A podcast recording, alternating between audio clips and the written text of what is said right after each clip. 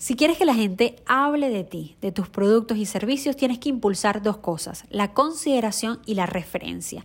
Y en términos digitales, para impulsar que la gente se refiera a ti, implica generar contenido. Si tú no generas contenido, la gente no tiene a dónde acudir para referirte. Y hay dos ejemplos sencillos. Estás buscando un restaurante de comida italiana y dices me provoca una pasta.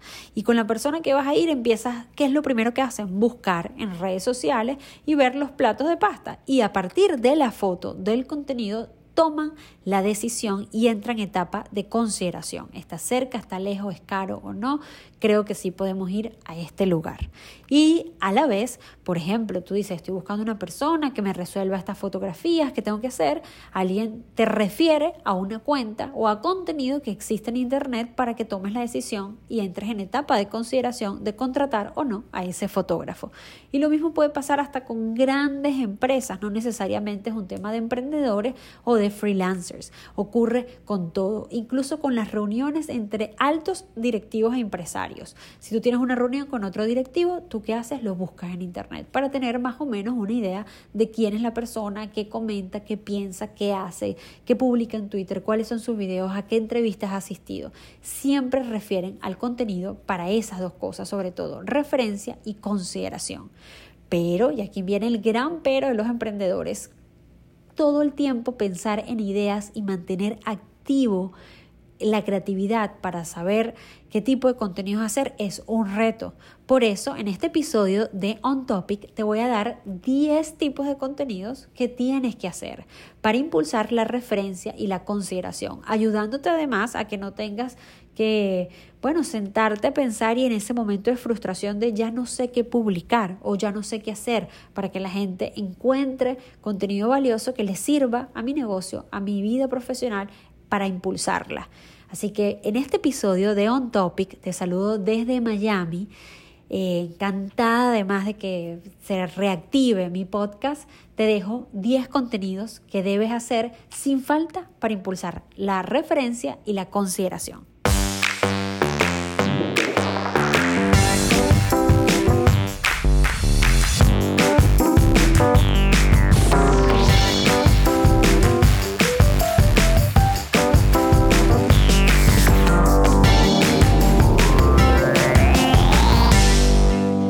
¿Cómo están? Bienvenidos a On Topic. En este episodio vamos a hablar de 10 prácticas que recomiendo para tu comunicación digital.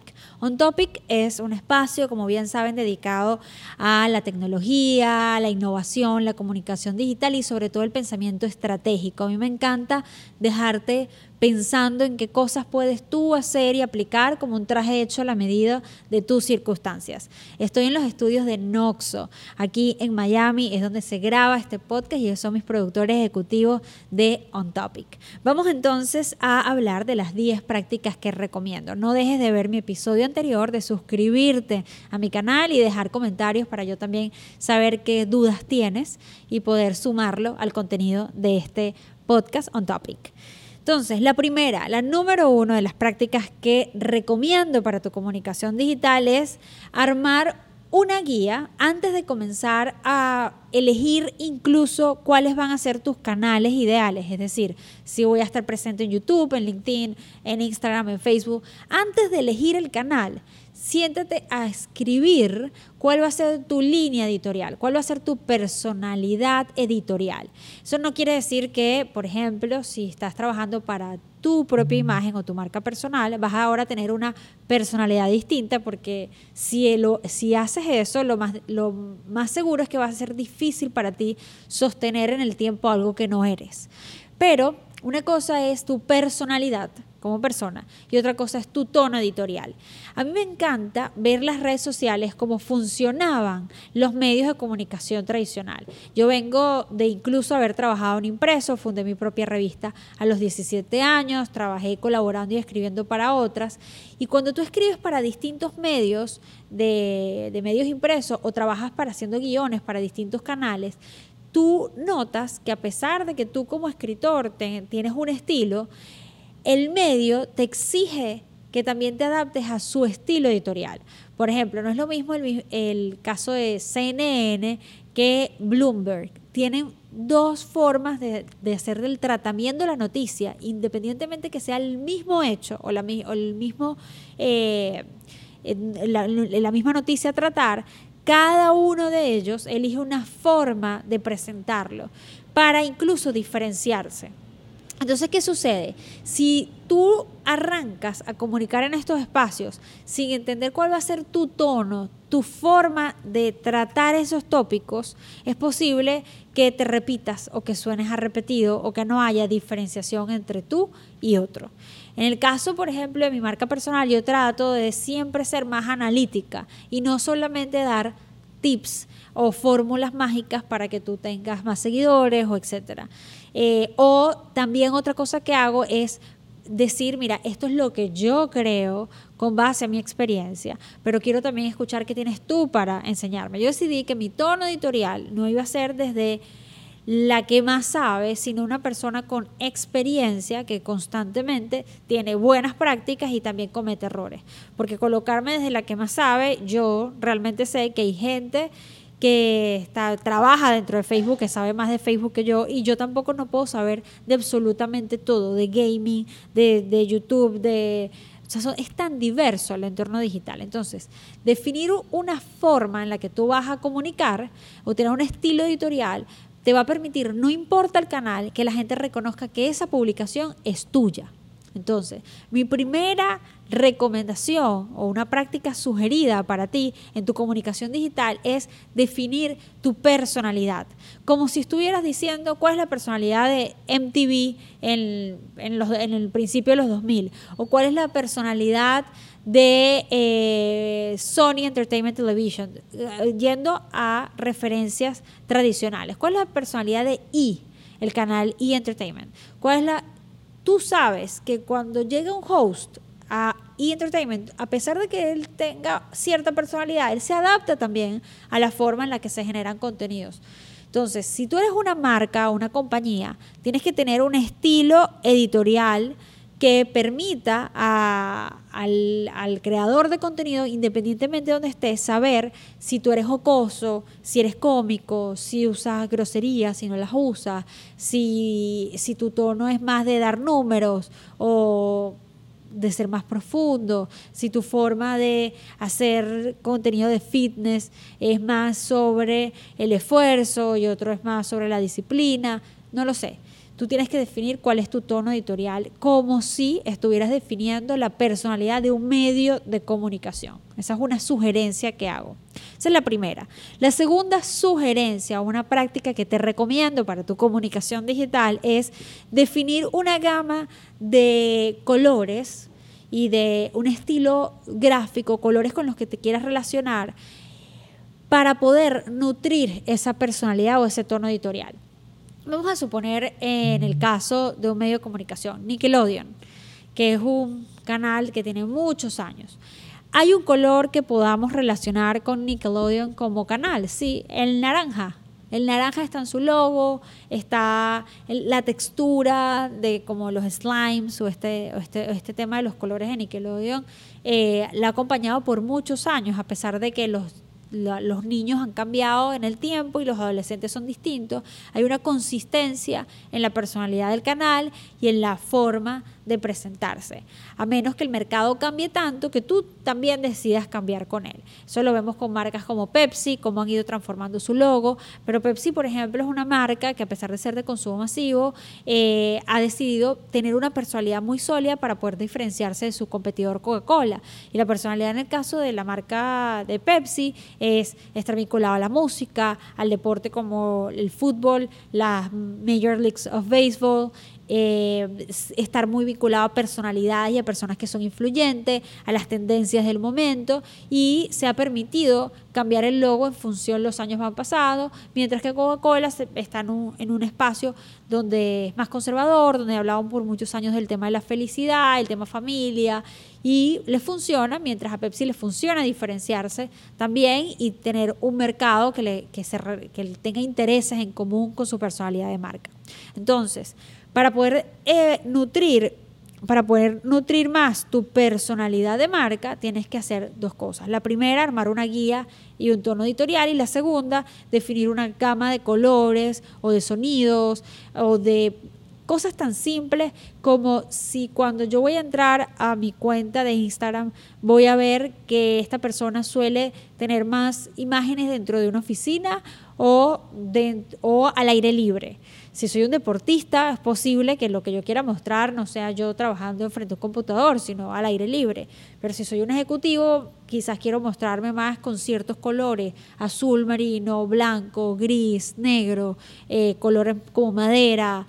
Es importante que tú hagas esa lista y lo definas. Entonces, la segunda práctica que te recomiendo es definir una gama de colores, un estilo de imagen que te permita a ti comunicar tu personalidad de manera más acertada, es decir, no vas a cambiar tu personalidad, tu personalidad es la que tienes, solamente la vas a potenciar en tu comunicación digital y vas a hacerla brillar más y vas a mostrarla con más claridad. Entonces, práctica número uno, armar una guía de tono editorial como si fuera un medio tradicional y luego la acompañas con la práctica número dos que te sugiero, que es definir colores, estilo, imagen con el que te quieras relacionar. Eh, luego, la práctica número tres de las cosas que te recomiendo es seguir cuentas que te inspiren. Muchas veces eh, decimos en el mundo 0.0, les hablo de la comunicación digital, que dime con quién andas y te diré quién eres. A quien tú sigues habla también de ti. Y muchas veces las personas dicen, déjame ver si esta persona sigue a esta otra persona. Y si la sigue, define eh, cómo es esa persona. Eso no quiere decir que es determinante. Yo sigo muchas cuentas solamente para ver mejores prácticas o malas prácticas y poder sacar conclusiones. Y si no las sigo, no las veo. Pero en el caso de los pequeños negocios, de las marcas personales, eh, de los grupos políticos que hacen comunicación digital, las organizaciones, es muy importante que trates de nutrir en tu following, o sea, a quienes, a, a quienes tú sigues, eh, quiénes son esas cuentas que podrían ser inspiradoras para ti, que cada vez que te aparezcan en tu Twitter o en, tu, en, una notificación de YouTube o en tu Instagram, tú digas, eh, esto me inspira a yo pensar en ideas también para mí. Entonces, mi tercera práctica recomendada es que te asegures de que la gente que siga te, te agregue información o valor, ya sea información porque quieres ver qué está haciendo las competencias o el mercado, cómo se mueve el mercado, o porque te va a inspirar a tener nuevas ideas. Práctica número cuatro de recomendaciones para que tengas una comunicación digital eh, increíble. Quiero decirte que no te obligues, o te obligues más bien, a hacer actividades distintas todos los meses. Eh, trata de cumplir con un calendario de 12 meses en la que cada mes tú vas a generar que suceda algo. Para los pequeños negocios esto es súper importante ya sea porque haces eh, encuentros y, eh, de educación de tus productos, ya sea porque haces descuentos. Eh, ya o también otra otra cosa que puede que puedes hacer es hacer una campaña contando la historia de tu negocio y entonces ese mes se lo vas a dedicar a eso otro mes se lo vas a dedicar a hacer cierto tipo de recomendaciones de otras cuentas o colaboraciones con otra gente. Haz un calendario de 12, puede ser a partir de este mes a este mismo mes el año que viene, pero lo importante es que definas que todos los meses suceda algo, porque si te mantienes en un estilo de comunicación que ya se siente repetitivo, vas a ser parte del paisaje y no va a haber novedad. Es como, como verte hoy y volverte a ver en un mes y decirte, ay, que cuéntame, ¿qué has hecho este mes? Y que esa persona te diga, no, nada, lo mismo que te conté el mes pasado. Ya cortas ahí la conversación, no pasan más cosas. Entonces, oblígate a que tú generes para esa comunidad actividades, movimientos y noticias. Tienes, la obligación como editor de ese canal de generar algo diferente cada mes. Número 5, documenta tu proceso del día a día. Es decir, es más difícil que tú crees un una publicación en LinkedIn, en cualquiera de las redes sociales, desde cero, empezando a buscar una idea para desarrollar, que, que aproveches tu día a día y lo compartas. Pero que cuando yo te digo que aproveches el día a día y lo compartas, no es publicar, eh, mira, estoy comiéndome esta ensalada, sino que tú publiques eh, las cosas valiosas que te suceden en el día. Estoy seguro que todos los días tú tienes aprendizajes, todos los días. ¿Por qué no establecer, por ejemplo, lo que aprendí de hoy? O lo, algo que te haya contado alguien que tú digas, wow, qué interesante fue para mí escucharlo. Ahora voy y lo transformo y lo comparto con los demás. Entonces, si se te acaban las ideas, documenta tu día a día. Saca lo que te sucede en el mundo 0.0 y conviértelo en contenido para alimentar tus redes y para mantenerte ahí presente y generando valor a esa comunidad que te sigue. Entonces, documentar tu proceso, por ejemplo, si estabas haciendo algo y te costó, si fuiste a un sitio y te atendieron excepcionalmente bien y aprendiste algo de ese proceso, lo que hayas aprendido. No se trata de eh, hablar por hablar, eso es muy importante, sino documentar, tener muchas fotos de, tu día a día, videos y luego elegir qué es lo que es valioso para compartir. Luego, en el punto número 6 de estas 10 prácticas que te sugiero, 10 cosas que yo promuevo en mi equipo, en la agencia y yo misma con mis clientes para tener mejores resultados. El, el puesto número 6 es grabar testimonios de tus clientes o personas a los que tú les prestas servicios o que asisten a tus eventos, ya sea porque eres músico, entonces bueno, si eres músico y haces un pequeño concierto, graba al final cuál fue la impresión de la gente y los puedes grabar también al principio y al final, qué es lo que se esperaban encontrar y con qué salieron. Lo mismo si eres conferencista, si das clases, eh, lo que sea. Y si eres una marca grande, entonces graba testimonios de la gente que siente al usar tus productos. Y si eres un small business o un pequeño negocio, entonces graba a tus clientes, graba a la gente que recibe tus servicios, pregúntales y pídeles testimonio. Incluso hay personas en los Estados Unidos, es tan importante la recomendación y tener testimonios porque hay tanta competencia en un país como Estados Unidos, que la gente te da descuentos o te da facilidades si tú grabas contenido y lo compartes eh, con ellos para que ellos lo puedan utilizar en su página web, en sus redes sociales. estos videos que te estoy diciendo que deberías grabar, así sea pedirles por escrito una recomendación. Tú eres, tú haces un servicio súper específico. Puede ser que ni siquiera sea directo consumidor, sino otro negocio, personas que son business to business. Y tú le pides una carta de recomendación a esa otra empresa y la publicas en tu página web o la publicas en tu LinkedIn o en tus redes sociales y tiene un, un efecto y un valor tan grande. Por ejemplo, si yo que grabo aquí y hago la producción ejecutiva de este podcast On Topic con la gente de Noxo. Y aquí pasa tanta gente que se hace fotos, videos, producción, animación, eh, audio, tantas cosas. Si eh, yo entro en la cuenta de Instagram de Noxo y veo que tiene entre las historias eh, que están fijas, los highlights, las historias, nada más uno que diga testimonios. Y son todas las personas que han pasado por aquí a hacer un proyecto y que cuente cómo se han sentido de trabajar con Noxo eso queda ahí para levantar confianza y credibilidad en los potenciales clientes que traes cuando arrastras tráfico a ti, cuando arrastras alcance hacia ti. Entonces lo que te quiero pedir es que entre las prácticas que yo recomiendo es Oblígate a armar un plan de siempre extraer testimonios de las otras empresas a las que les prestas servicio, de tus clientes, incluso si eres consumo masivo. Graba cómo te ha ido con las experiencias que haces cuando haces una activación en un centro comercial.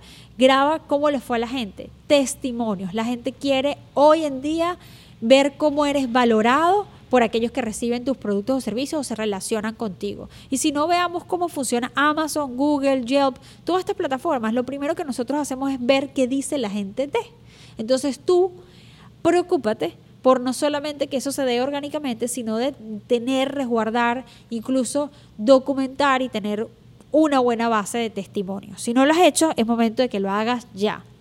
Entonces ese es el puesto número 6 de algunas recomendaciones o sugerencias que quiero darte para tu comunicación digital. El puesto número 7 es hacer colaboraciones entre creadores de contenido. Atrévete a colaborar incluso con personas que tú consideras tu competencia.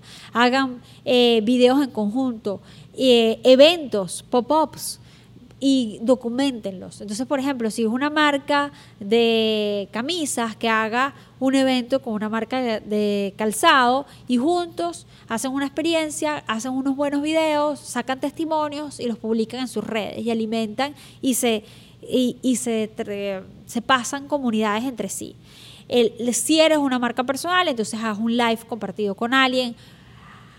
Oblígate a socializar porque son espacios donde conocer gente y relacionarse tiene impacto. Por eso se llaman redes sociales, ¿ok? Entonces, puesto número 7, hacer colaboraciones con otros creadores de contenido. Puesto número 8, compartir detalles del pasado de tu carrera o producto para mostrar tu evolución. ¿Qué pasa?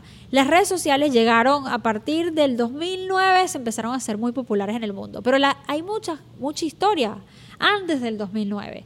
Tu historia personal, cómo fue tu infancia, en dónde estudiaste, cómo te preparaste hasta aquí, o tu historia como compañía, cuando te fundaron, quiénes fueron sus principales fundadores, cuáles fueron sus primeros productos, cómo era su logo antes, su empaque, cuál fue tu primer emprendimiento que fracasó y del que aprendiste y ahora estás acá. Tu historia tiene valor. Entonces, mi recomendación número 8 es que aproveches los jueves de TBT en Instagram. En tu página web tiene que haber historia tuya. ¿Por qué estás haciendo lo que haces? ¿Cómo decidiste llegar aquí? Incluso hay personas y organizaciones que le parece muy raro no encontrar nada de tu pasado. Les parece como que llegaste demasiado paracaidista. Y está estudiado, eh, sobre todo HubSpot, que es una plataforma de un CRM muy grande que también ha servido como educador de inbound marketing, dice que aquellas, aquellos contenidos que hablan del proceso para llegar ahí de una persona, de un cantante, de un producto, eh, generan mucha empatía en las audiencias. Entonces no lo desaproveches. Cuenta cómo llegaste hasta aquí. Si tú eres, por ejemplo, este estudio donde estamos filmando, el, este estudio tiene una historia. Cómo era antes de que no tuviera las cosas que tiene hoy en día. Cómo, era, cómo se veía antes de que tuviera los grafitis en las paredes, eh, los micrófonos instalados. Cómo se veía y cómo está ahorita. Y son normalmente las publicaciones que a la gente le encanta. Si Jeff Bezos el fundador de Amazon, o Elon Musk, el de Tesla y PayPal, publican en sus redes sociales sus fotos de su primer escritorio o del primer trabajo que tuvieron, generan un impacto grandísimo. Pasó en el caso, por ejemplo, con Venezuela. Este, el presidente interino, Juan Guaidó, eh, se viralizó una foto de su carnet de cuando trabajó en una tienda de artículos de oficina que se llamaba Compumol. Y fue un efecto de empatía inmediato. La gente le encanta conocer de dónde vienes. No desaproveches tu historia. Busca tus fotos del pasado, tus títulos que obtuviste, eh, los esfuerzos que has tenido, las fotos de pequeños con tus padres y sácale provecho a poder contar tu historia, porque si la gente se relaciona con quien tú fuiste, entiende mejor quién eres hoy en día puesto número 9 de las cosas y las prácticas que recomiendo muchísimo para una mejor comunicación digital. Responder siempre y dedicarle tiempo a dar respuesta a la gente, ya sea por mensaje directo o ya sea en las publicaciones. Y me voy a ir, voy a conectar el punto número 9 con el punto número 1. Responde siempre a la gente, pero desde tu personalidad. Es decir, mientras más genérico es tu respuesta, menos empatía y menos eh, demostración de, atención de tu parte le das al otro. Si tú respondes gracias, o si siempre respondes con cierto emoji y dices muchísimas gracias. Yo, por ejemplo, uso mucho la palabra chévere, porque soy venezolana y digo chévere muchas veces. Y la gente que conoce a otras personas de Venezuela, otros países como Colombia, Ecuador, donde también dicen chévere, les genera como, les parece simpático que yo la utilice. Entonces yo siempre digo, ay, qué chévere, gracias, qué bueno rodearse de gente chévere. Yo lo digo muchísimo. Entonces cuando yo respondo de esa manera, la gente sabe que soy yo, que no es una respuesta robot, que no es que puse a un tercero por responder. Entonces, si respondes a la gente, que es lo, mi recomendación, es que lo hagas, trata de responder con intención, que la gente sienta que el tiempo que se tomaron en escribirte algo larguísimo, ya sea preguntándote por tus servicios o ya sea sobre tu marca personal, tú lo estás retribuyendo, recibiéndolo de la mejor forma. Responder genera fidelidad. Porque hablar con paredes a la gente no le gusta. Entonces, si tú quieres construir una comunidad activa, trata de responder y responder con personalidad, ¿ok? Que es el punto número uno y el punto número dos de estas prácticas que recomiendo. Y en el punto número 10, alimentar tu página web con todo lo que haces. Entre, entre mis recomendaciones de comunicación digital, acuérdense que en el, episodio anterior que van a ver en mi YouTube y en mis canales de streaming, dije que tenías que tener tu propia casa. Ahora, si esa casa la dejas estática durante mucho tiempo, te vas a arrepentir a final de año. No tanto por falta de tráfico solamente, de gente que visite tu página web, sino que, mira, cuando pasan los años, tú vas a haber dicho, perdí un momento histórico. Viví en el momento en el que hay teléfonos, cámaras y dejé de grabar y de documentar mis mejores momentos. No tengo ni fotos de estas cosas que logré. Documentalas así no las vayas a publicar en tus redes sociales, pero asegúrate que tu página web a final de año tenga una bitácora de todos tus logros, de las cosas que para ti fueron importantes y que van a disparar tu próximo año. Si tu página web está desactualizada o no pasó nada durante ese año, o revisas qué pasó con tu negocio que no trajiste novedades y corrige para el próximo año, o estás dejando de contar y dejar de contar para efectos de una comunicación digital que te ayude a escalar tu negocio y a proyectar, o incluso como marca de consumo masivo a mostrarte fuerte y activo, es un error. Asegúrate que tu página web tenga, ve mes a mes qué hiciste, enero, febrero, marzo, ve todos los meses que hiciste y asegúrate que tu página web tenga documentado, así sea con tres líneas y una buena foto, qué sucedió. Y si tienes video, mejor aún. Y trata de siempre, por lo menos una vez a la semana en tus redes sociales, compartir con los demás. Miren, por si acaso quieren ver qué he hecho, vayan a mi página web. Y así vas alimentando tráfico y vas alimentando la conciencia de tu comunidad que tienes un lugar donde ellos van a poder acudir a buscar información y no tener que pasar horas perdido en tus redes buscando una publicación del pasado. Voy a repetir entonces las mejores prácticas o prácticas que yo sugiero para que tú las hagas en función de mi experiencia, la experiencia de mi equipo en Mashup Agency y con nuestros clientes. La primera, arma una línea editorial como si fueras un medio de comunicación.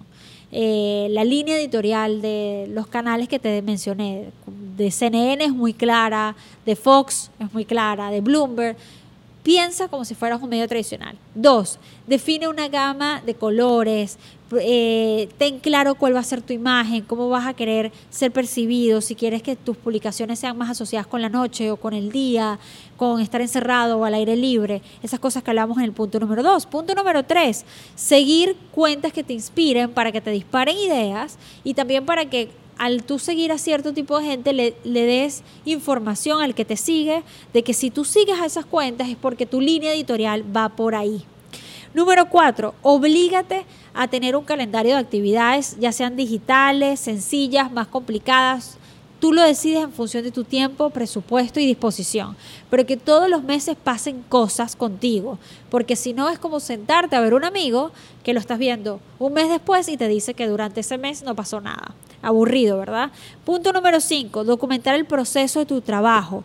Ten muchas fotos y muchos videos de todo lo que vas haciendo y luego decides cómo distribuirlo, pero no pierdas la oportunidad de documentar en la era en la que vivimos, donde tenemos tantas herramientas para grabar, etcétera.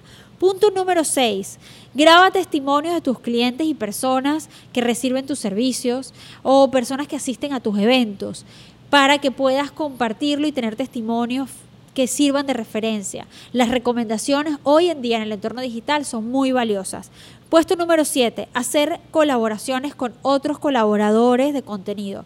Número 8, compartir detalles de tu pasado y tu carrera. Haz tu propia bibliografía, eh, tu propia biografía. Busca todo tu material del pasado, tus fotos, tus tu, eh, tus primeros trabajos, tus primeras cartas de recomendación, eh, tu primer carro, todas estas cosas la gente las quiere escuchar. Y si eres una marca, bueno, tu primer logo, tus primeros empaques, tus primeros eventos. Hay muchísimas formas de contar el pasado de una compañía.